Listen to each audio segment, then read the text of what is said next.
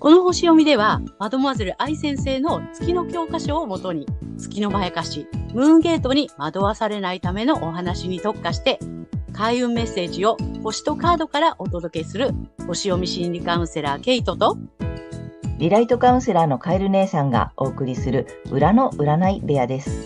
月星座の注意ポイントもお伝えしていますので、太陽星座と合わせてご覧ください。月星座がわからない方は、無料のホロスコープの作成サイトの URL を概要欄に貼っておきますので確認してください。月星座のムーンゲートについては、12星座別に詳しく解説している動画がございますので、ぜひそちらもご覧ください。ケイトとカエル姉さんの裏の占い部屋へようこそ。ようこそ。皆様、こんにちは。お元気ですか？ということで、今回は、えー、5月の20日、お牛座の新月のね、えー、星読みとカードリーディングをお送りしたいと思います。まずはね、はい、えー、けいちゃんに星の動きの解説をお願いします。はい。はい、今回の新月は、大牛座の28度、サンハウスというところで起こります。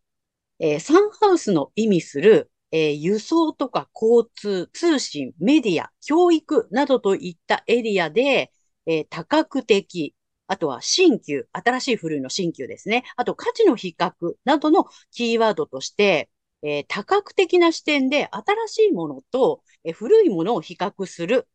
そして自分にとって必要なくなったものを見直して足元から変えるといったようなところに私たちの関心は向かっていきそうです。はい。で、この新月に冥王星が調和的な角度をとっているので、まあ、自然な流れで、まあ、そういった変容が促される感じかなと思います。はい。そして今回の新月でね、印象的なのが、えー、AC アセンダントというところなんですけども、ここにぴったり乗っかっている、えー、魚座の土星になります。えー、この土星が位置する度数のキーワードは、えー、啓示、あと直感、食材、犠牲などになっています。で、1ハウスの意味する国家とか国民に、えー、困難な課題や忍耐や努力を、こう、課題としてね、土星先生から与えられるというような印象かなと思います。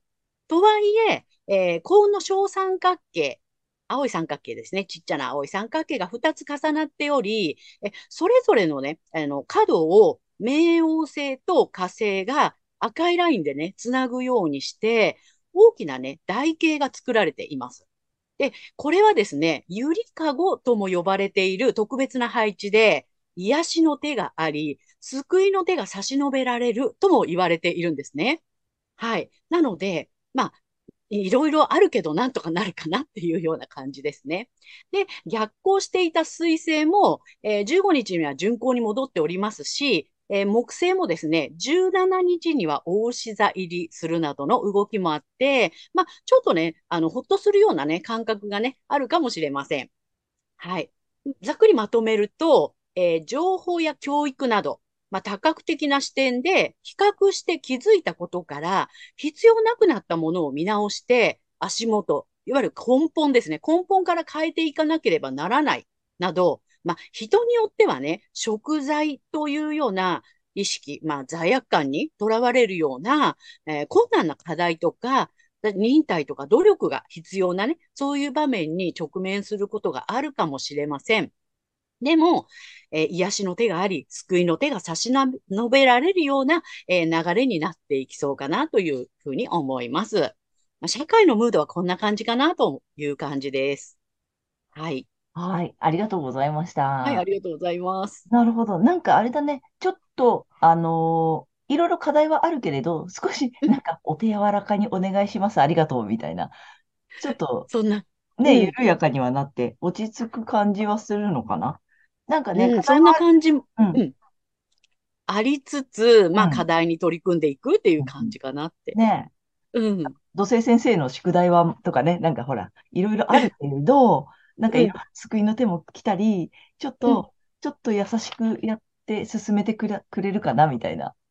ね、ねそう。よ、うん、良くなっていくための課題っていうところなので、うん、うん、うん、まあ、いろいろあるけど、うん、うん、あの、いい方に向かっていってるんだなって思っていてもらえればうんうんうん。いいかなというふうに思いまなるほど、なるほど。なんかほら、はい。あ今までちょっと勢いがあったじゃない？新しいことを始めようみたいな。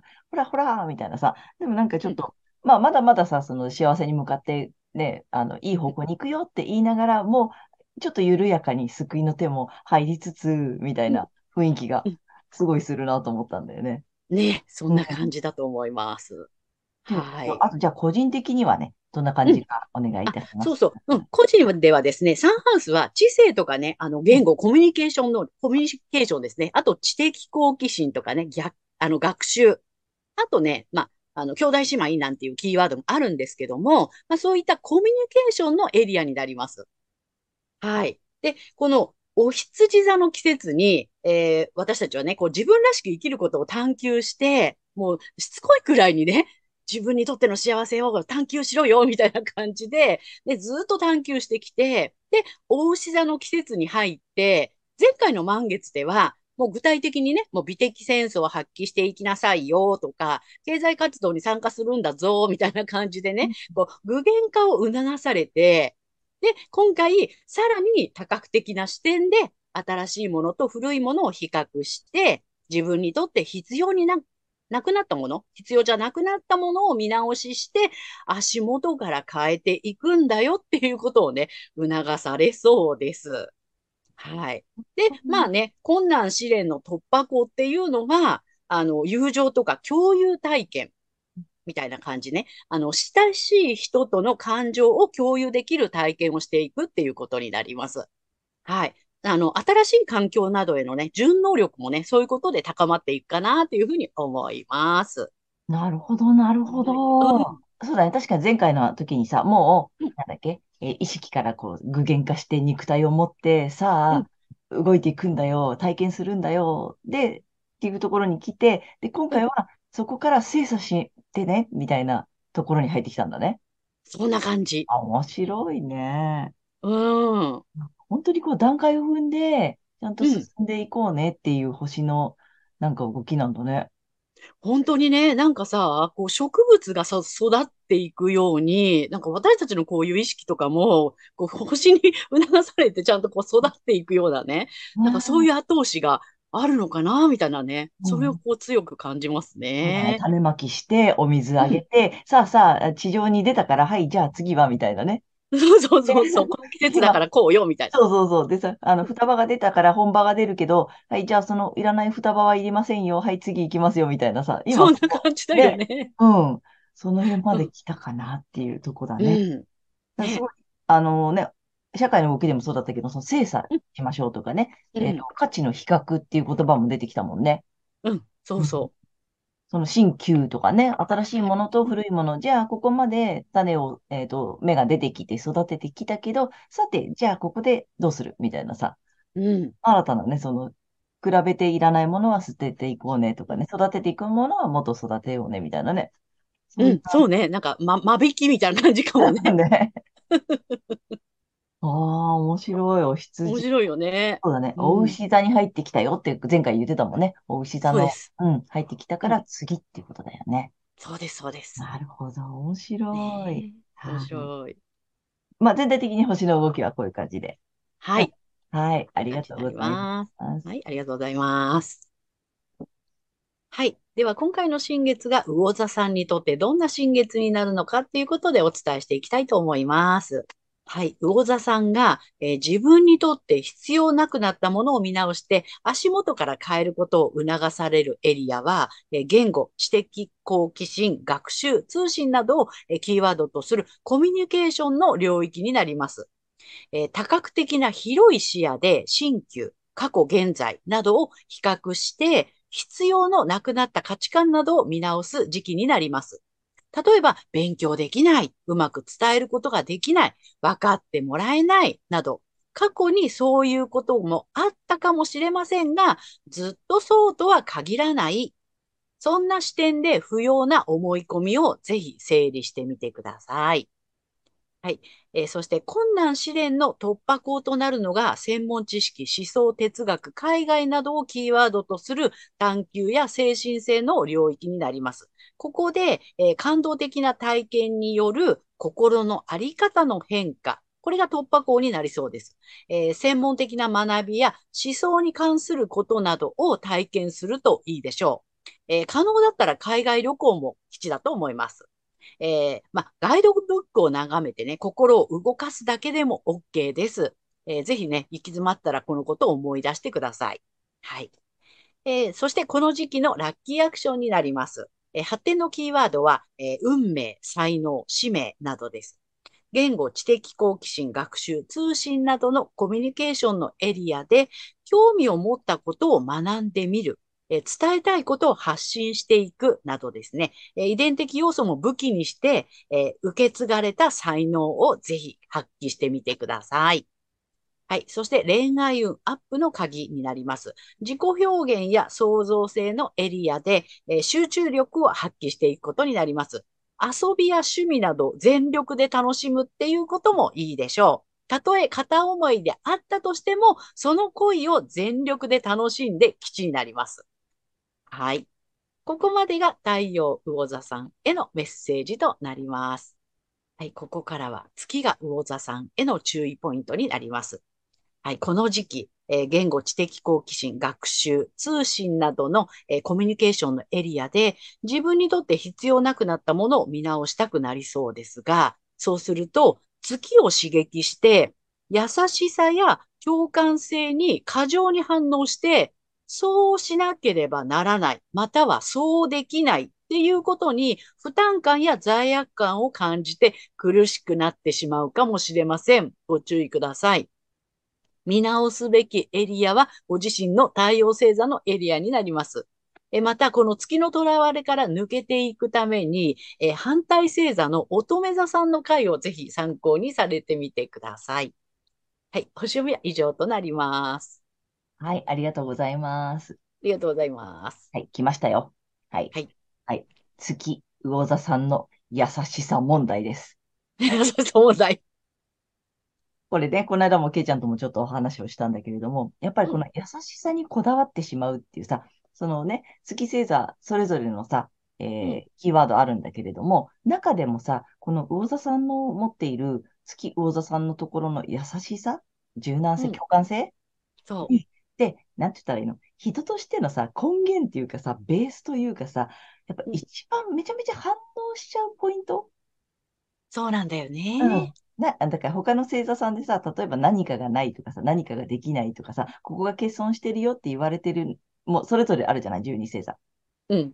いろいろあるんだけれども、中でも優しさってさ、例えば月が魚座さんじゃなくても反応する、すごく過剰に反応しちゃうポイントだよね。そうなのよ。なんだよね。うんうんうん。冷たいって言われたりさ、優しくないねって言われるって、やっぱ人としてみんなガーンってなるんだよね。うん。普通に。それ多分みんなそうなんだよ。うん。だけど、月星座が魚座さんは特にそこのポイントをさ、なんていうの、まあ、もろに持ってるんだよね、キーワードとして。そうなんだよね。敏感に反応するんだよね。で、過剰に反応しすぎちゃう。そう、過剰反応。っていうところが気をつけてねって言ってるわけで、別に優しくないって言ってるわけではなくってさ、う。ん、優しくなければいけないってすごく思いすぎちゃうところが苦しくなっちゃうポイントだから、もともとみんな優しさなんて持ってるのよ、ベースに。うん。うん、だけど、そこの言葉にさ、過剰反応しちゃうのが月星座のそのまやかしの部分だから、うんうん、で、特にその優しさって人にとってさ、なんかね、なくてはならないものみたいなあるじゃない。うん、だから、あの、月星座が魚座さんの方は、優しくないって言ってるわけではないし、そうなのよね。優しさはあるのよ。だけど、その優しね、なければいけないにこだわらなくていいよって感じかな。そうなのよ。もう純粋性だから純粋なんだよね、そこら辺は。その優しさに、あの、こ、こだわるぐらい、純粋にそれ持ってるんだよね。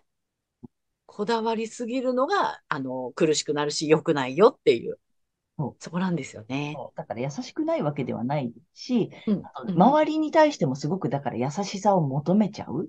うんうんうん。優しくないとダメっていうルールを自分の中にすごく持っているってことだけを覚えておいてほしいんだよね。うん、そうそうそう。うん。なので、ないって言ってるわけではないんだよねっていう話をね、うん、この間もね、してたんだよね。うん。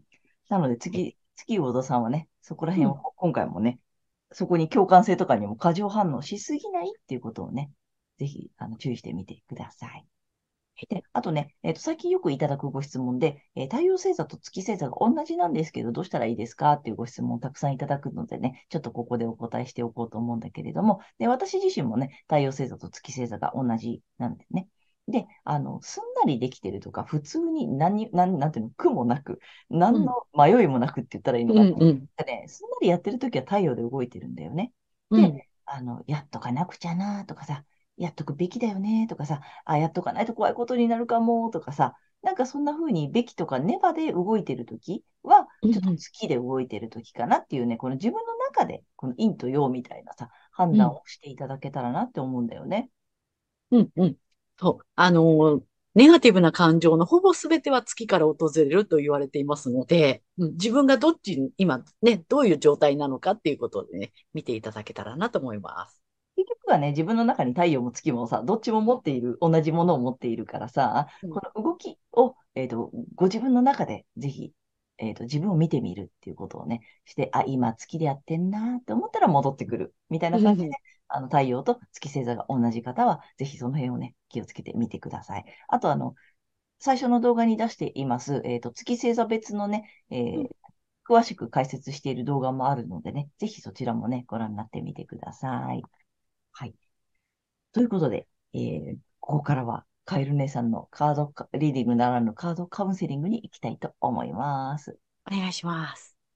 で、今回もね、3枚ご用意しているんですが、まずね、2枚、えっ、と、タロットカードいきたいと思います。えー魚座さんに向けての2枚いきます。ダダン。お、まあね、いい。うん。うん、簡単に言うといい。でね、まあでも、二つの意味、どんな感じなのかなと思ってね、今、まあ、星読みを聞きながら考えていたんだけれども、うんうん。まずね、うちから行くか。えっ、と、ソードの10です。はい。あちょっとこれ鳥、鳥というかカラスというか、なんかね、銃は飛んでるんだけど、えっ、と、普通のタロットカードの絵柄で言うと、あの、バタッと倒れてて、えっ、と、剣が10本ぐさぐさぐさって刺さってるやつね。想像の銃です。で、うんでもさ、あれってすごくいいカードで、実は。えっ、と、うんあの、始まりのための終わりうん。なんだよね。だから始まるよっていうさ、あの、ぐさぐさってバタって一回さ、銃で終わって、次のフェーズに行くよっていうさ、うん。始まりのカードでもあるんだよね。だから、前進するよっていう意味があるカードなんだよね。で、こっちがね、すごく魚座さんっぽいなと思ったの。えっと、ペンタクルの6なのよ。すごい、まあ豊かなのよね、ペンタクルだし。で、これさ、うんあのーいろんな人にこうお金を与えてるのね。分け与えてる。で、うん。分け与えることで、まあ、受け取る人もいる。で、それでバランスが取れている。いくっていうことなんでね。うんだから、なんていうの？循環しているっていうことなんだよね。持ちすぎてもいけないし、なくしすぎてもいけない。渡しすぎてもいけないし、うん。もらいすぎてもいけないしね。当然。うん。うんそこのバランスをすごく取れてますよっていうことなんだよね。で、このさ、やっぱ分け与えるってさ、すごく魚座さんっぽいなと思ってさ、そうね。その辺の感情すごく豊かじゃない？うん。まあ、ちょっとウェットなところが得意というかさ、うんうん愛情深いところもあったりするでしょ？うん。だからさ、今なんかいい感じでそこのバランスが取れてるんだよねって思った。うん。うん。で、あのーで、次のフェーズ行くのかなっていう感じそうね。だよね。バランス取りつつ、次の、あとさ、つまあ今回の星読みを聞いてて思ったのは、やっぱりちょっと人との関係性とかさ、うん。コミュニケーションとかさ、その辺があるじゃない？うんあなんかその、今までの関係とまた新しいのが始まっていくのかな？この、まあねうん、循環も上手にさ、やってきたんだと思うんだけれども、うん。さっきも言った通り、与えすぎてもいけないし、もらいすぎてもいけないし、うん、そのバランス、うん、もう一回見直してみてもいいのかな、近しい人あたり。で、うん新しいのも入れてあげて、うん、次始まるので、うん。でその辺のね、新旧入れ替えっていうのも結構今回のテーマ多いよね。そうだね。うん。うん。テーマが来てる方も他の星座さんでも結構あるので、うん。新しいものを入れていく。で、本当に大切にしたいものを残していく。この循環させていくメンバーってさ、じゃあ、ここがいっぱいになっちゃったらもう与えきれないわけじゃない？うん。そうね。そしたら今度自分がスカスカになっていってしまうので、そうじゃない。うん。だからそのためにも、うまく回すためにも、えっと、この与えていく人、自分の愛情を与える人とかさ、ね、自分が大切にしたい人をちょっと見直す。で、えっと、新しいフェーズに入っていくので、あ 新しい人が入ってくるかもしれない。で、新しい人、うん新しく人を抜くのかもしれない。でもなんかそこをね、うまくバランス取っていけるよね。うん。っていうね、そんな感じがするので、ぜひぜひ、あと分かってもらえないとか、うまく伝えられないとか、ほら、ね、ちょっと、そういうとこあるでしょ？なんか、ちょっと言葉が下手くそとかさ、うまく言えなかったとかさ、うん。言い過ぎちゃったとかさ。でもなんか、多分バランス取れてくると思うので、うん。なんか大丈夫かなっていう気がします。はい。で、3枚目なんだけれども、ちょっとね、今回リアルに弾いております。これ面白いね。うん、面白いね。で、あの、結構12星座さんみんなジャンピングしてね、あ、うん慌てておりますので、えー、魚座さんに、えー、2つのね、タロットカードへの、えーまとめのメッセージと、うん魚座さんへのメッセージね、お願いします。お、来たよ。はい、来た、ジャンピング。出た出た。はい、行きます。だだん、おうお来た流れに乗りますよ。いいあ流れ。で、流れに乗るのは今。なんかね、うんいい調子なんだと思う。そうだね。うんなんかすごくいい感じに流れてる。ちゃんと循環もできてるし、えっと、新しいスタート始まるし、うん。なんか流れに乗れるし、うん。なんかスムーズなんじゃないかな。そうだね。いい新月なんじゃない今回。うん、うん。そう、あの、新月新しくスタートしていただきそうたいなっていう感じがすごくする。めうん。ちゃめちゃいい。ね。ちょっといい、言うことなしみたいな感じよ。うんあの、流されてって。うん、全然大丈夫だと思います。はい。はい。ということで、えーカエル姉さんのカードカウンセリング以上となります。ありがとうございました。えーということで、えー今回は5月の20日、えー、お牛座の新月からね、ご6月の3日までのね、えー星読みとカードリーディングをお送りしました。で、えっと、皆さんご自身の太陽星座の回をご覧いただいていると思うのですが、あの、ぜひね、月星座も調べていただいて、そのね、注意ポイントの部分もね、ぜひご覧になってみてください。また、えー月のまやかしから抜けるためにはね、あの反対星座のね、回もあ参考にしていただけるといいので、ぜひご覧になってみてください。はい。ということで、けいちゃん、次回の放送は？はい。えー6月4日、伊手座の満月となります。はい。ということでね、皆様、いつもあのチャンネル登録とかグッドボタンとかね、たくさん見ていただいてありがとうございます。ありがとうござい励みます。になっておりますので、これからもよろしくお願いいたします。はい。えー私たち二人の個人鑑定の詳細やブログ、えー公式 LINE などの URL は概要欄に載せてありますので、ぜひそちらもよろしくお願いいたします。はい。ということでね、えーえーと、皆様ね、ぜひ、えー素敵な2週間をお過ごしください。はい、ありがとうございます。ありがとうございました。また次回ねまたねー。